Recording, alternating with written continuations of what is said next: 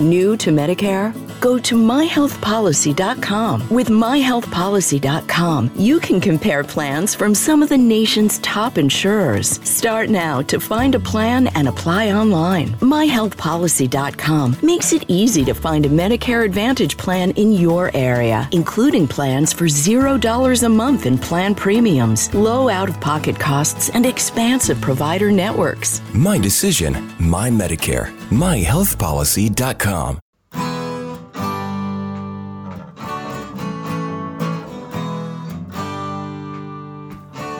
Bem-vindo a mais um podcast do Senhor Tanquinho. Eu sou o Guilherme. E eu sou o Rony.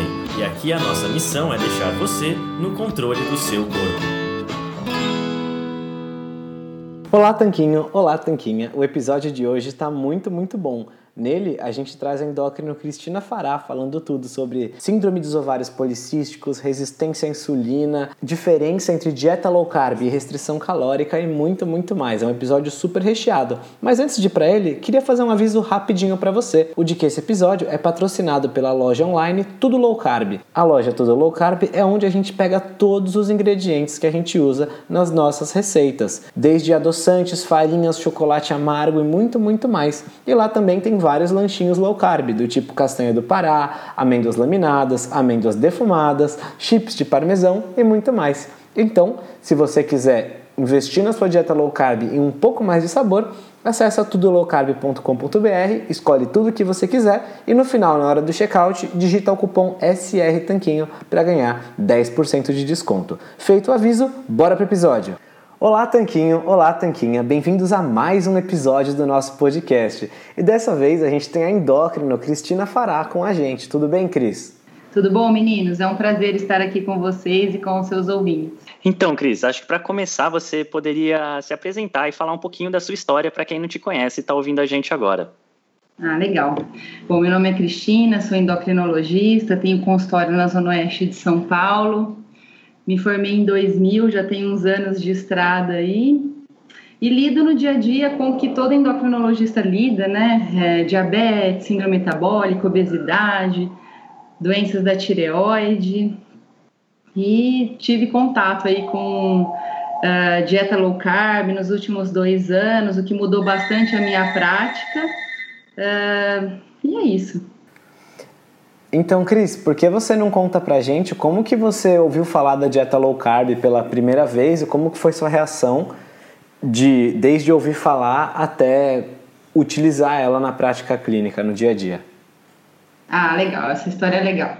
Tem uma amiga que é uma nutricionista muito competente, doutora Renata Judice, é, que já vinha aplicando dieta low carb, comida de verdade, etc., e eu comecei a me interessar, mas aí pegou uma época de vida minha que eu tive filho, e aí eu fiquei muito envolvida com as questões do neném e dei um deixei em stand-by essa história.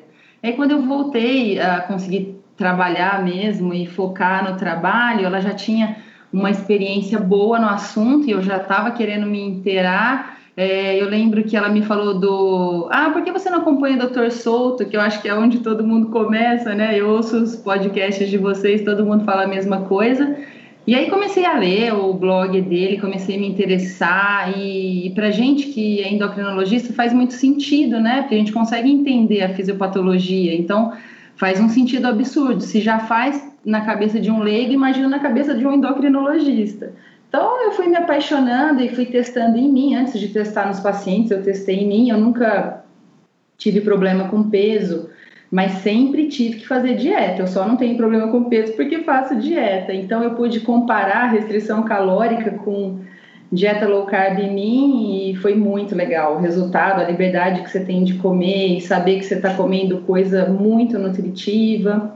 É, e aí eu comecei a testar nos pacientes, mais ou menos em fevereiro de 2017. Comecei a testar nos pacientes e melhorou muito os resultados do consultório, né? Então, as coisas melhoraram muito, os pacientes começaram a perder mais peso, é, diabetes melhorou demais, os pacientes, como eu nunca havia conseguido ajudá-los até então. E daí para frente foi aprimorar, né? Como que eu vou orientar essa dieta? Eu passei um bom período é, batendo cabeça e ajustando a orientação. E hoje eu já estou com uma experiência boa e já, já, já tem um tempo que eu acertei uh, o jeito de orientar, né? Tem que ser uma consulta longa, tem que explicar muita coisa, mas é muito prazeroso. E foi assim que tudo começou, e aí eu fui acompanhando cada vez mais é, vocês, outros podcasts também que são do tema, e lendo os trabalhos científicos, e assim foi. Certo, e depois que você começou a, a trabalhar a dieta low carb com seus pacientes, que tipo de melhoras você passou a observar? Bom, mais evidente é no emagrecimento, né? Porque assim, é, acho que todo consultório de endocrinologia, né? O número maior de pacientes que, que nos procura é para emagrecimento. Isso é muito contundente, né? Dieta low carb para emagrecimento não, não tenho o que falar, né?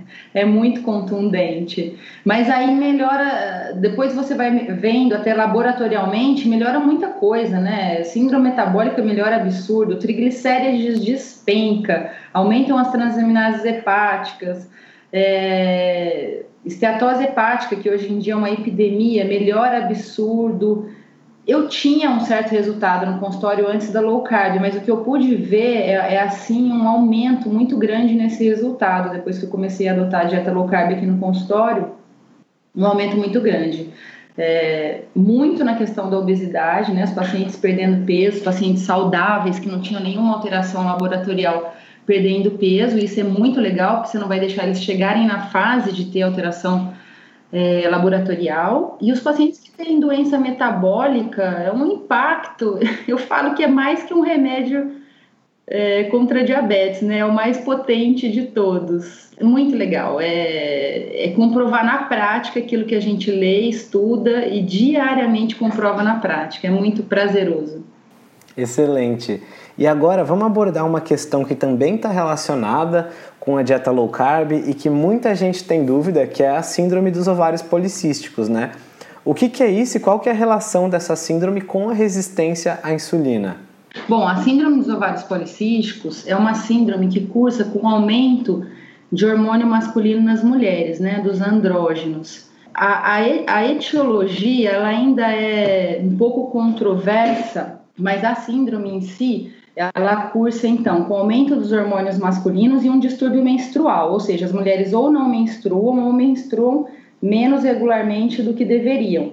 É, e uma característica ao exame de imagem muito frequente são os policistos, né? Que na verdade não são cistos, mas é uma imagem parecida com policistos ao ultrassom ou então um ovário grande. Então as mulheres não menstruam ou menstruam menos, tem aumento dos hormônios masculinos uh, e tem muitas vezes essa característica ultrassonográfica dos policistos. A relação com resistência insulínica, é, os ovários eles têm receptor de IGF-1. É, a insulina atua nesses receptores, aumentando a produção ainda mais dos hormônios masculinos, né? Então, se você tem uma situação de resistência insulínica, é, o pâncreas precisa secretar mais insulina, porque do contrário você ficaria diabético. É claro que ele prefere deixar uma insulina muito alta do que você diabético, é, e isso piora a produção é, de hormônio masculino no ovário e na adrenal também pela ação direta da insulina. E tem uma outra questão interessante que é nos quadros de resistência insulínica existe uma diminuição da SHBG, que é a proteína que liga os hormônios sexuais. Uh, então, uh, ocorre uma maior disponibilidade da forma livre dos hormônios. Então, isso piora as manifestações cutâneas da síndrome dos ovários policísticos, como, por exemplo, hirsutismo, que é aumento de pelo masculino em mulher, seborreia, é, a oleosidade da pele, né? acne, pela maior disponibilidade dos hormônios masculinos, determinada pela diminuição dessa proteína, que por sua vez ocorre pelo aumento da insulina. Um pouco complicada a fisiopatologia, mas a resistência insulínica e a SOP, síndrome dos ovários, poli, dos, dos ovários policísticos, andam aí de mãozinhas dadas. Ah, é, e é justamente por isso que a dieta low carb pode ser útil no tratamento da síndrome dos ovários policísticos, Cris? É, então, isso é interessante. Assim, a resistência insulínica ela não faz parte dos critérios diagnósticos da síndrome dos ovários policísticos. O critério diagnóstico mais utilizado é um critério de 2003 é, de Rotterdam que não contempla é, a resistência insulínica nos critérios diagnósticos. Porém, é bastante evidente a relação de resistência insulínica com síndrome dos ovários policísticos. E a gente vê na prática a melhora das pacientes quando você reduz o carboidrato da dieta. Por quê? Porque, veja, é, quem já tem resistência insulínica já tem, já tem que conviver com um nível de insulina maior. Se você come comida processada demais, carboidrato demais, por que, que eu falo comida processada? Porque a maior parte da comida processada é carboidrato. Você vai ter cada vez mais um aumento de, é, de insulina circulante, vai fazer aquele problema que eu falei de hiperestimulação do ovário e produção de hormônio masculino. Quando você consegue que o paciente faça uma dieta bacana, tire os processados, reduza carboidrato, esse componente da síndrome dos ovários policísticos, que é determinado pela ação da insulina, melhora demais. É claro que existe outro componente relacionado a a, nomezinhos complicados como a CIP17 e tal, de produção de hormônio masculino que não tem, é, óbvia, é, não tem de maneira óbvia uma relação até hoje estabelecida com uh, insulina. Mas nesse componente que tem relação com a insulina melhora demais, né? Tanto que quando há uma perda de peso até não expressiva, como 5%, até não muito expressiva, como 5% da, é, do peso corporal, nós observamos aumento de taxa de fertilidade, cai testosterona, testosterona livre é, nas dosagens séricas, as mulheres voltam a menstruar. É, uma outra coisa muito interessante que comprova né, que resistência insulínica tem a ver com síndrome de ovário policístico, que é o uso da metformina para essas mulheres engravidarem, né? A infertilidade, ela, é um, ela tem um papel muito importante na SOP, né? Ela é um um, um incômodo muito grande para as mulheres que têm síndrome dos ovários policísticos é a questão de ser infértil. E a metformina, junto com o clomifeno, são medicamentos utilizados para aumentar uh, sobremaneira a taxa de fertilidade. Então, isso prova para a gente que os sensibilizadores de insulina, é, ele, é, como eles melhoram a, a SOP, eles ajudam a gente a estabelecer essa correlação. Certo, então a gente já entendeu que a síndrome dos ovários policísticos está muito relacionada né, com a resistência à insulina, assim como várias outras condições de saúde também estão relacionadas à resistência à insulina. E é nesse contexto que uma dieta low carb pode ser interessante. Na implementação de uma dieta low carb por parte das pacientes, Quais são alguns erros e confusões comuns que você vê em quem está iniciando e tentando ter sucesso com esse tipo de abordagem? Bom, vamos lá, deixa eu lembrar aqui dos meus pacientes. Eu sou um pouco metódica na, na orientação da dieta, sabe? A primeira consulta de orientação, eu gosto de ficar uma hora com o paciente, discutir ali, ipsis literis, o que vai ser feito discutir o impacto dos carboidratos é, da natureza, discutir o impacto dos carboidratos processados e tal. Então, é, eu não vejo um erro padrão, assim, é, é, muito difuso. As pessoas erram em pontos muito diferentes e eu deixo sempre um canal de WhatsApp para elas mandarem, né? Tô falando elas porque a gente atende mais mulher, mas é, para eles mandarem é, é, as perguntas e não correr o risco, por exemplo, desses erros acontecerem bobos e eu não ficar sabendo. A gente fala, ah, as frutas vermelhas são de baixo carboidrato, aí de repente o paciente está achando que melancia é fruta, é fruta vermelha. Deixa eu lembrar aqui, outro comendo mingau, é, purê, achando que estava tudo bem. Uh, Deixe-me lembrar aqui, ou o paciente comendo demais, né? A gente é, fala que pode comer queijo, daqui a pouco ele está comendo queijo no café da manhã, no almoço, no jantar, e aí não está perdendo peso. É, eu não tenho aqui no consultório um erro padrão que eu possa falar para vocês. Olha, é, isso aqui é batata, eu tenho que falar, porque se eu não falar, o paciente vai errar. Mas erros eu tenho com todos os pacientes. Todos os dias eu respondo o WhatsApp no final do dia com dúvida de dieta, mas eu falo para eles: pode mandar foto de prato, pode mandar foto de rótulo, pode mandar mensagem em áudio. E aí eu vou escutando as mais diversas é, dúvidas dos pacientes. Eles têm dificuldade, eu também tive no começo da, é, da implantação da dieta, não é fácil, né? É uma mudança grande de vida. É, eu, eu acho que eu não passei por uma coisa que deve ser muito incômoda, porque nunca comi muita comida processada. Mas eu imagino que uma pessoa que tem alimentação baseada em comida processada, né, que minimamente não quer se envolver com a cozinha, eu falo que essas eu falo para eles, vocês estão assinando um cheque para a indústria alimentícia fazer com o seu corpo o que ela quiser.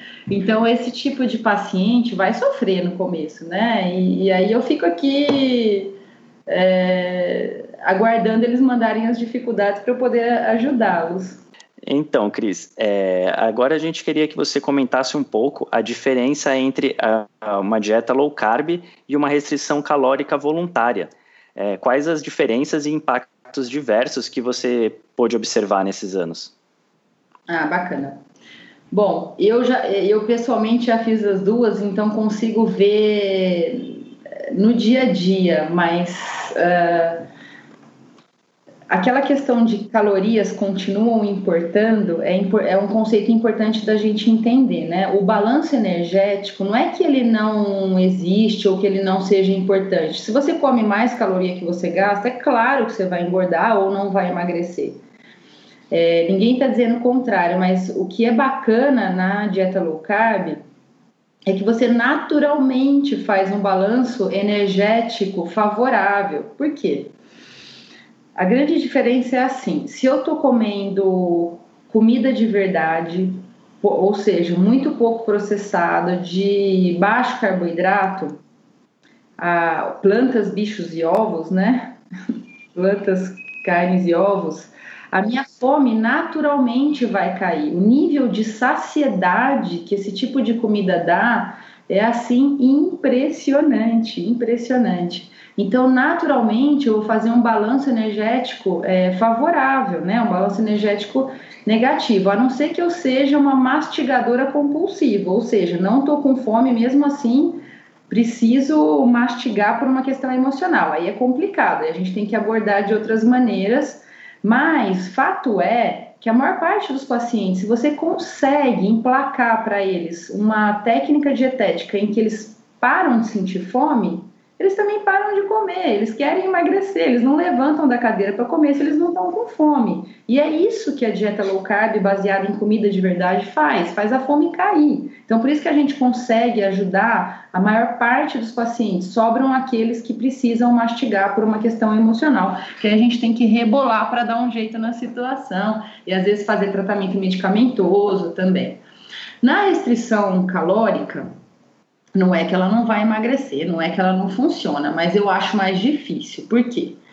Uh, você vai pegar então a pessoa e falar: vamos cortar 500 calorias do seu dia. Qual a chance da pessoa comer, é, comendo 500 calorias a menos passar fome? Simplesmente com esse fato que eu tô falando. Olha, você vai comer menos 500 calorias por dia. A chance dela passar fome é enorme. Você está passando a régua numa boa parte das calorias do dia. É, e ainda você vai é, deixar ela comer alimentos que não necessariamente tenham um bom uh, índice nutritivo, ou seja, é, é no, é, o quanto o alimento fornece de nutrição para a quantidade de caloria que está entrando. Se um alimento é calórico, mas ele não eleva a insulina, ele não vai dar uma fome rebote é, e ele é bastante nutritivo, ele está cumprindo o papel dele. Por quê? Ele é calórico, mas no cômputo geral você vai comer menos ao longo do dia. Então, numa dieta de restrição calórica, se eu como lá, vamos lá, pão light, iogurte desnatado, uh, bolacha integral zero gordura, são alimentos pouco nutritivos que não vão ajudar o meu centro de saciedade se aquietar, porque chegou nutriente e aí ele fica é, menos ávido a pedir comida, e além disso, vão dar um rebote de secreção de insulina que vai piorar a minha fome. Então, é, restrição calórica corre o risco dos pacientes comerem coisas pouco nutritivas e ainda com rebote de insulina. Por essas questões é que geralmente eles passam fome. E aí uma estratégia em que envolve passar fome, ela de fato não é sustentável, né? A pessoa se sente miserável passando fome, isso não vai do nada a lugar nenhum, vai emagrecer até a página 2. Então essa possibilidade de emagrecer sem passar fome uh, que a low carb com comida de verdade traz é uma coisa que facilita demais você transformar esse emagrecimento em estilo de vida, né? E a pessoa virar a página da questão do, da obesidade. Com certeza, com certeza uma das armas, né, do, que na nossa opinião é talvez a maior arma da low carb baseada em comida de verdade, é essa restrição calórica voluntária, sem fome, sem ficar aquela aquela tortura de você ficar com vontade de comer o tempo todo. Mas existem alguns casos em que só comer até saciedade não é o bastante, em que algumas pessoas, para vencer a barreira natural delas de ou de emagrecimento, ou de resistência à insulina, ou de tudo isso junto, elas têm que aliar outras estratégias com a low carb e comida de verdade, do tipo jejum intermitente ou mesmo algum outro tipo de controle calórico mais consciente. E como que você vê essas situações na prática? Porque a gente, na nossa interação com leitores, muitas vezes vê que as pessoas ficam surpresas de descobrir que as calorias ainda importam, porque parecia mágica. Elas falavam, estou comendo comida gostosa em quantidade suficiente, emagreci até um certo ponto. E agora? Como é que eu saio desse platô? A questão do platô é, é uma questão que eu deixo para abordar com o paciente um pouquinho mais para frente Primeiro eu tenho que tirar o elefante na sala, da sala, que são uh, as farinhas, doces, açúcares e os carboidratos densos da natureza. Mas chega uma hora que a gente tem que abordar isso com o paciente, né? É, até para ele não entrar num platô muito precoce. É, você tem que pegar dentro do low carb que você prescreveu para ele e começar a ver aonde você pode melhorar, né? Então, é, pacientes fazendo low carb consumindo muito laticínio, né? A gente pode reduzir. Paciente é, que faz um low carb high fat, eu falo que o, é, o LCHF tem que ser low carb healthy fat, não high fat. Então, reduzir é, a gordura da comida às vezes dá um pouquinho de trabalho, porque eles adoram comer, porque dá sabor. Mas eu falo que se você comeu a sua capa da picanha e a sua namorada tirou a capa da picanha do, do prato dela, você não vai comer dela também, né? Então, é, eu falo para eles, você consegue inclusive engordar fazendo é, low carb. Então, reduzir a, a, gordura, eles às vezes regam o prato demais de azeite, reduzir isso também. Uh, comem pão de farinha de amêndoa demais, que a gente sabe que é calórico, e depois querem comer mais castanhas ao longo do dia. Então, nesse quesito, nesse, nesse tocante, né, as calorias elas continuam importando, né? Eu já nem, eu já falo para eles que as calorias importam na primeira consulta, que é para não frustrar demais. Uh, outra questão que ajuda demais a tirar o paciente do platô é justamente o jejum intermitente. E o jejum intermitente, eu acho que a gente não precisa nem fazer tanto alarde sobre ele, porque ele é uma, um fenômeno natural em quem faz um low carb baseado em comida de verdade. Uh, o nível de saciedade que esse tipo de alimentação dá é muito grande. Então, os pacientes eles começam naturalmente, às vezes, suprimir uma refeição do dia. E se você suprime uma das três, você já está minimamente no protocolo de jejum intermitente, que seria o 8-16. É, eu nem preciso muito usar muito mais que isso no consultório, mas suprimir uma refeição eu acho uma coisa bacana, porque eu vejo que na maior parte das vezes as pessoas não têm fome para três refeições, elas têm fome para duas. Mas às vezes elas querem comer três, não tem problema. Mas o jejum intermitente eu acho bem bacana, um jejum que não seja muito prolongado, que a pessoa não, comece a ficar chateada porque ficar um dia inteiro sem comer. Mas tirar uma refeição eu acho uma coisa extremamente possível, vou arriscar dizer que até fácil. É que eu acho que tem um tempo, o paciente é, obeso de longo prazo, ele tem o centro de saciedade inflamado, a flora bacteriana intestinal também não ajuda. E essa questão dele ter uma saciedade eficiente demora para acontecer. Né? Às vezes eu penso, não, não vai se basear pelo paciente já magro fazendo jejum intermitente, porque ele já está numa situação de inflamação corporal melhor. Então, o paciente ainda, eh, vamos dizer assim, muito inflamado, essa questão da saciedade ele não consegue observar tanto.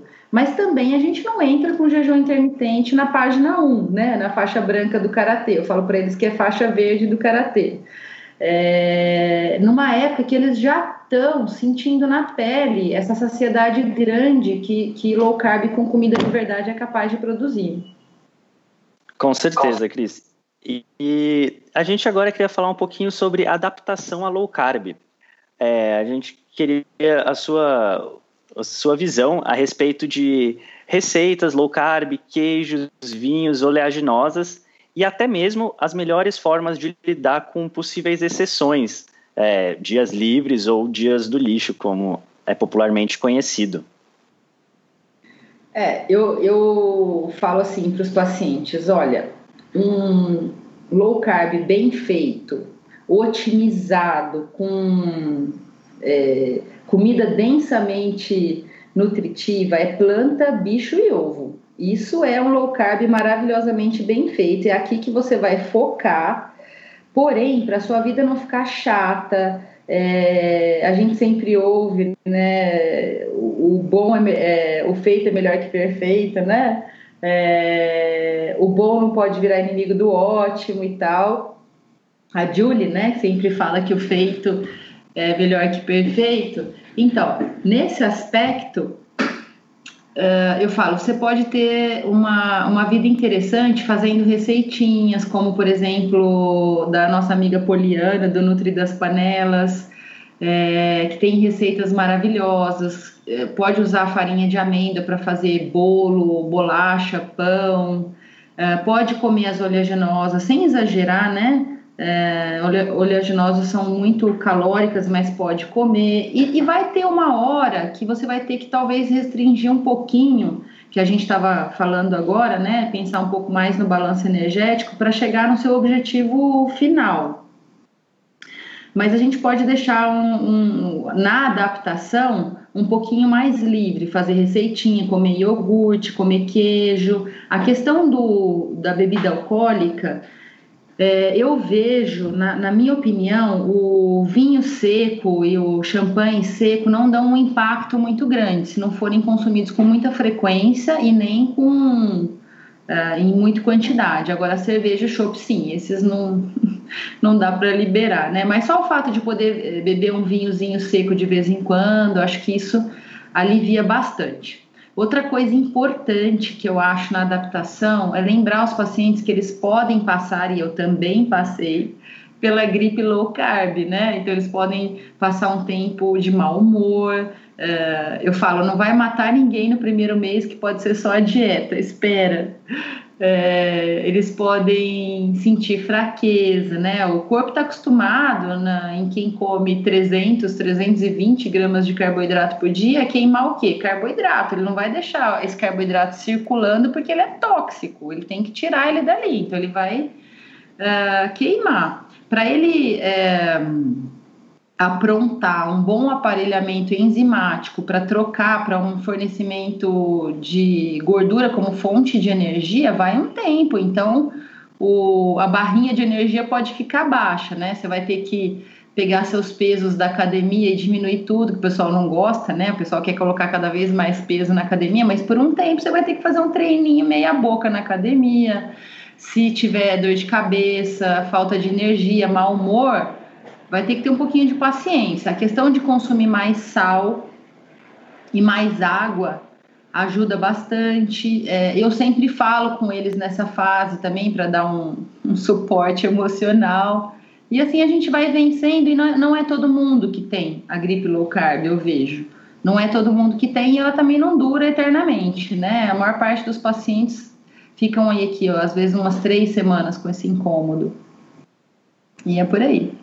O intestino também às vezes muda com a mudança da alimentação, né? Um pouquinho de paciência também, porque tem uma coisa que os pacientes às vezes não fazem o link, eles falam, ah, estou indo menos ao banheiro. Mas é claro, você está comendo menos, você está emagrecendo é porque você está comendo menos. Então, isso também é uma coisa importante na fase de adaptação, de explicar para eles, porque senão eles começam a achar que dieta low carb faz constipação intestinal uh, de maneira óbvia. Não é, é, pode até fazer, mas na maior parte das vezes é porque eles estão comendo menos. Certo, gostei da, da maneira que você respondeu essas perguntas porque mostra realmente uma experiência prática no assunto e um bom senso, né? Que muitas vezes as pessoas são assombradas por mitos, como esse de que ah, low carb você vai ficar com constipação, ou você vai passar muito mal porque você precisa de carboidratos, de dor de cabeça porque o cérebro precisa de glicose. E a pessoa desenvolve toda uma teoria, sendo que na verdade é uma gripe low carb, é uma adaptação. Então, muito, muito legal ter esse, esse relato aí da sua parte, Cris. Ah, é, é, é, muito legal a gente ver no dia a dia, né? Enquanto eu estava na parte teórica lá estudando, é bacana entender mecanismo, né? Mas a, a primazia do que acontece no dia a dia, né? Então é legal você fazer é, pessoalmente, você aplicar eu, é por isso que eu falo aos pacientes, me manda mensagem, porque eu, eu sei o que acontece no dia a dia. Me manda mensagem, eu te ajudo com isso, te ajudo com aquilo, até você mesmo caminhar pela, pelas suas pernas. E cada um tem o seu low carb. É, por exemplo, é, arroz de couve-flor. Tem gente que ama, come todo dia arroz de couve-flor. Tem gente que não suporta entrar em casa e ver aquele cheiro de legumes em casa. Então não tem um padrão. Eu acho que você tem que colocar o paciente no trilho, ele não pode ter muita dúvida, porque ele sozinho na internet corre o risco de, de topar com muita besteira.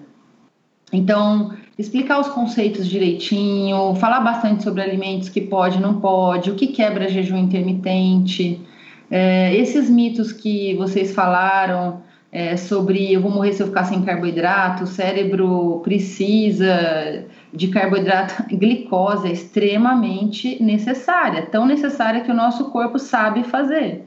Né? Então a gente não precisa comer, a gente precisa dela, mas o nosso corpo produz. Então, ah, vou queimar minha massa muscular.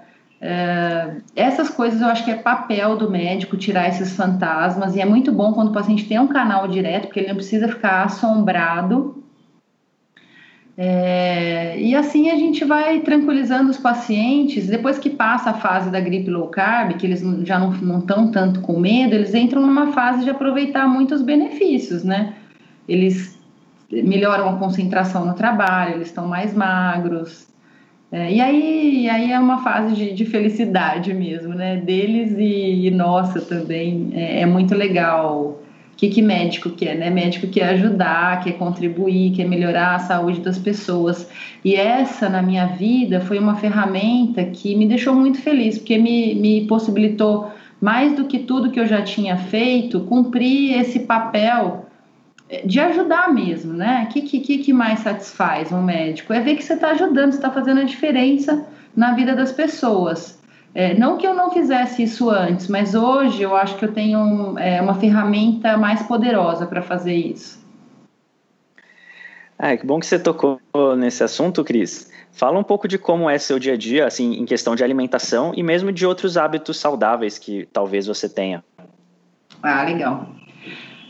Bom, eu sou um pouquinho caxias na alimentação, nessa questão de processados, então eu não como não vou dizer nada, mas bem pouca comida processada, até o iogurte eu faço em casa. Eu tenho um filho pequenininho, então eu não poderia nem se eu quisesse, porque eu preciso dar exemplo, né? Então, lá em casa a gente come já um chocolate bem mais amargo, mesmo o meu filhinho. É, agora que eu dei o 70, ele tá meio sem vergonha, quer comer o 70, mas ele sempre comeu o 90 da Lint e achou bom. Agora ele, ele já entendeu a diferença. Uh, mas então, a gente come bem num padrão planta, bicho e ovo lá em casa, é, com pouquíssima comida processada. Eu não sinto muita diferença, eu não sinto muita falta de doce desde que eu possa comer meu iogurtezinho, mas eu coloco um adoçante, porque no final do dia eu quero sentir um gostinho doce, mas não sinto falta de, de doce industrializado. Eu consigo fazer bem o, o planta, bicho, ovo é, numa boa. Eu adoro arroz de couve-flor. Uh, claro que eu faço lá minha refeição livre da semana. Até vocês perguntaram na fase de adaptação e eu esqueci de, de responder. Eu gosto de deixar uma refeição livre na semana para o paciente na fase de indução de perda de peso. Não gosto de abrir muito mais que isso. É, não gosto, por exemplo, de dia do lixo, até porque essa palavra lixo fica parecendo que a pessoa vai pôr lixo dentro do corpo dela, não, não gosto muito. Mas eu deixo sim uma refeição é, livre e, e, também ensino eles como ir naqueles restaurantes mais ícones, né, que a gente gosta de ir. Como que você vai em tal lugar e não quebra a dieta? Como que você vai em tal lugar e não quebra a dieta? Que às vezes a pessoa pensa que necessariamente ela precisa quebrar se ela quiser ir num restaurante bacana. Então eu gosto de ficar fazendo um joguinho. Vamos lá, em tal restaurante, o que, que eu escolho no cardápio? Mas voltando nas minhas práticas saudáveis, né? Então na alimentação eu procuro seguir comida de verdade, mais no estilo planta, bicho, ovo lá em casa. É, eu faço musculação, deveria fazer mais pela falta de tempo, é, não tanto quanto eu gostaria, mas uh, todo dia estou caçando uma, um tempinho para ir na academia fazer musculação. Eu acho bastante importante para a mulher que tem testosterona naturalmente baixa, ainda mais mulher que é magra, né? Se a gente não der um estímulo externo para para manutenção da massa muscular, depois a gente pena muito com osteoporose, depois da menopausa e outras consequências da baixa massa muscular. Controlar o estresse é uma missão difícil, né? Mas eu, eu sou muito preocupada com isso, né? Controlar estresse, porque eu acho que não tem fator de risco pior que estresse. E no fumo, é, já não bebia muito e depois de gestação, amamentação, comecei a beber menos ainda. E assim a gente vai tentando viver mais e melhor. Excelente, com certeza são ótimos hábitos, né? Apesar de alguns serem mais difíceis de implementar do que outros, do tipo falar para alguém não se estressar é praticamente é quase impossível hoje em dia a pessoa seguir o conselho, mas certamente dentro das coisas que estão ao nosso controle, parece que você está fazendo um ótimo trabalho de cuidar de bons hábitos, né, para ter não só uma vida mais longa, mas também com mais qualidade no aqui e agora. Sim, é verdade. E tem um outro hábito que também eu, não esqueci, eu esqueci de falar, que é dormir, né? É, isso é uma, é uma coisa que eu acho que cada vez mais as pessoas estão dando menos importância para dormir X horas de sono e eu também tenho dificuldade por ter criança pequena e aí a hora que eles dormem você está com tudo por fazer, mas isso é muito importante, né? A gente é, tentar manter um mínimo de horas, uma, uma saúde do sono, né? Não, não dá para ficar em redes sociais até não sei que horas e acordar cedo. Isso tem um impacto, inclusive, em síndrome metabólica, né? Aumenta a resistência insulínica se você não, não dormir bem e um mínimo de horas por dia, né?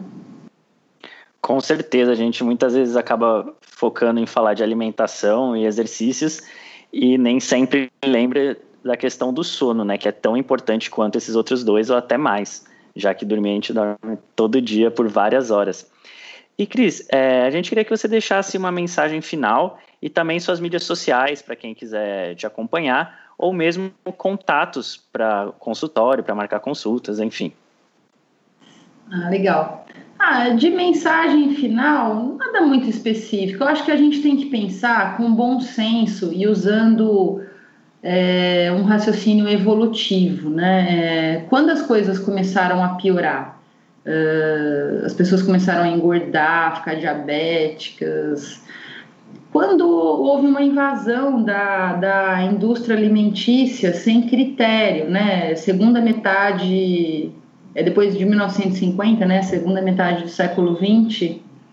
É, então, o que, que aconteceu? É, uma invasão de, de comida processada, um monte de carboidrato processado. Então a gente tem que pensar que nós estamos vivendo numa loucura alimentar. Não é que nós é, temos que tratar o paciente, nós temos que fazer ele voltar a comer como os avós deles comiam, como os bisavós, porque era o correto. Quando isso mudou, uh, as doenças começaram a aparecer numa velocidade avassaladora. Né? Por exemplo, em, no final do século XIX, você tinha 1 para 50 mil diabéticos na população americana. Hoje, você tem é, um para cada sete ou um para cada onze americano com diabetes, dependendo se você inclui ou exclui as crianças.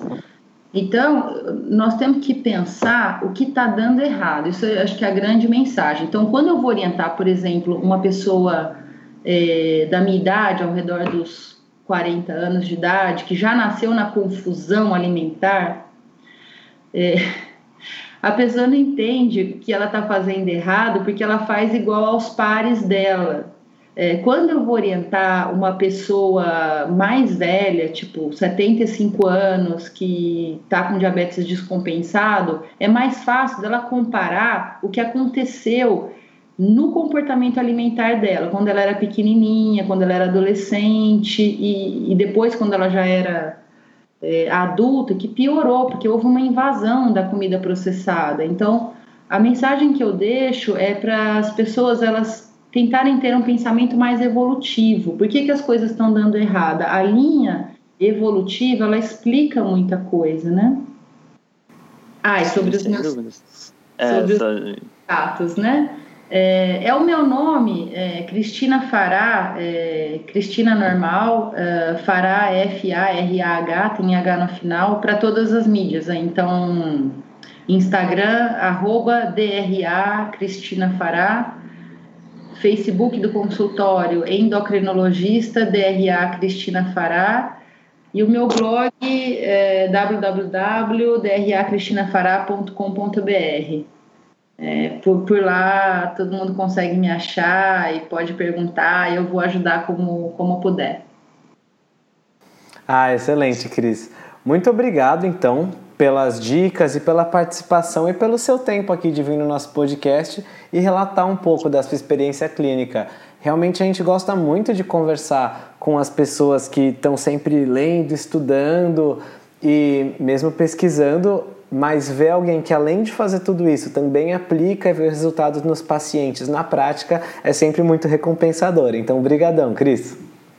Eu que agradeço, meninos, e é muito legal poder estar aqui com vocês. Eu, como disse, já acompanho o trabalho de vocês há um tempo e, e poder fazer esse podcast junto com vocês foi uma, uma grande alegria para mim.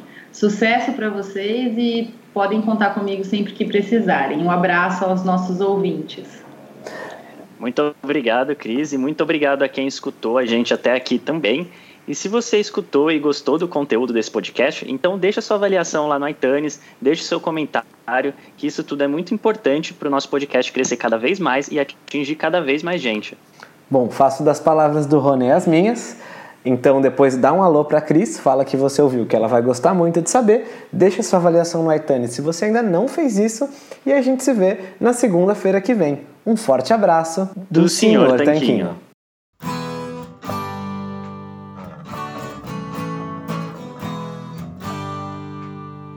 Você acabou de ouvir mais um episódio do podcast do Senhor Tanquinho. Não deixe de se inscrever para não perder nenhum episódio com os maiores especialistas para a sua saúde.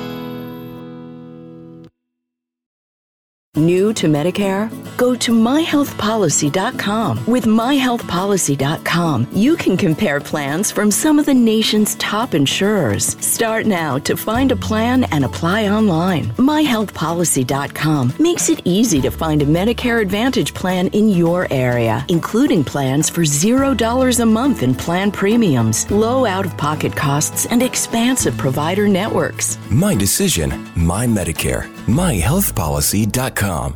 New to Medicare?